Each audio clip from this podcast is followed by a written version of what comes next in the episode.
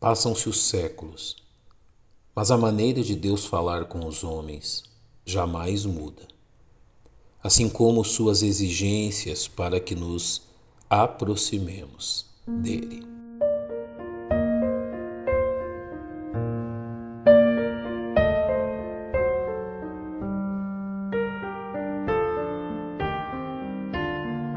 O ministério de João, o Batista. Mais de 400 anos após as palavras do último profeta levantado por Deus, eis que a nação de Israel presenciou em João o Batista, a voz de Deus ecoando em meio ao seu povo. Apareceu João batizando no deserto e pregando o batismo de arrependimento para a remissão dos pecados. E toda a província da Judéia e os de Jerusalém iam ter com ele, e todos eram batizados por ele no rio Jordão confessando seus pecados. Quatro séculos antes deste fato, o profeta Malaquias denunciara a grave enfermidade moral, religiosa e espiritual daqueles que haviam retornado do exílio babilônico. O propósito do profeta era restaurar a comunhão espiritual entre o povo e seu Deus, convencendo-os que os pecados que haviam causado a ruína da nação continuavam a manchar sua história, assim como a forma de Deus lidar com eles não havia mudado, como diz o profeta.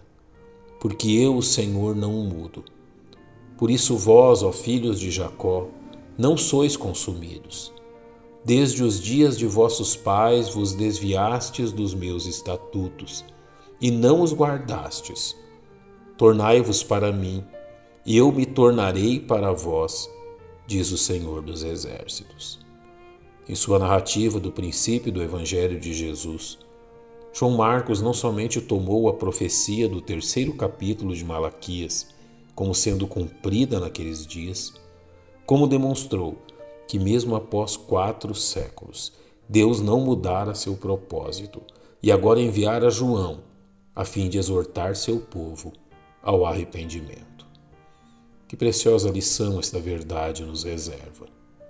O precursor do Messias, aquele que foi predito pelos profetas, preparou o caminho do Salvador proclamando às pessoas que se arrependessem de seus pecados e que demonstrassem publicamente sua convicção através do batismo, como bem registrou Lucas no livro de Atos.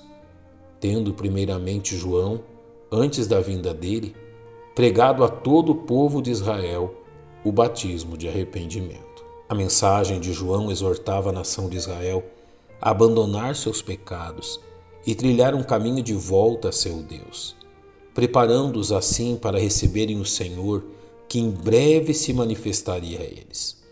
Foi exatamente a falta de arrependimento que levou a nação de Israel a rejeitar seu Messias, como o próprio Senhor Jesus declarou logo após denunciá-los por terem rejeitado o testemunho de João, assim como os sinais que ele mesmo realizara. Ai de ti, Corazim, ai de ti, Betsaida, porque se em Tírio e em Sidom fossem feitos os prodígios que em vós se fizeram, há muito que se teriam arrependido, com saco e com cinza. O caminho que nos leva a Deus sempre será precedido pelo verdadeiro e sincero arrependimento. Antes de crer em Deus, é preciso que o ser humano seja convencido de sua própria pecaminosidade, reconhecendo a gravidade de sua condição, assim como a justiça de Deus em condená-lo eternamente.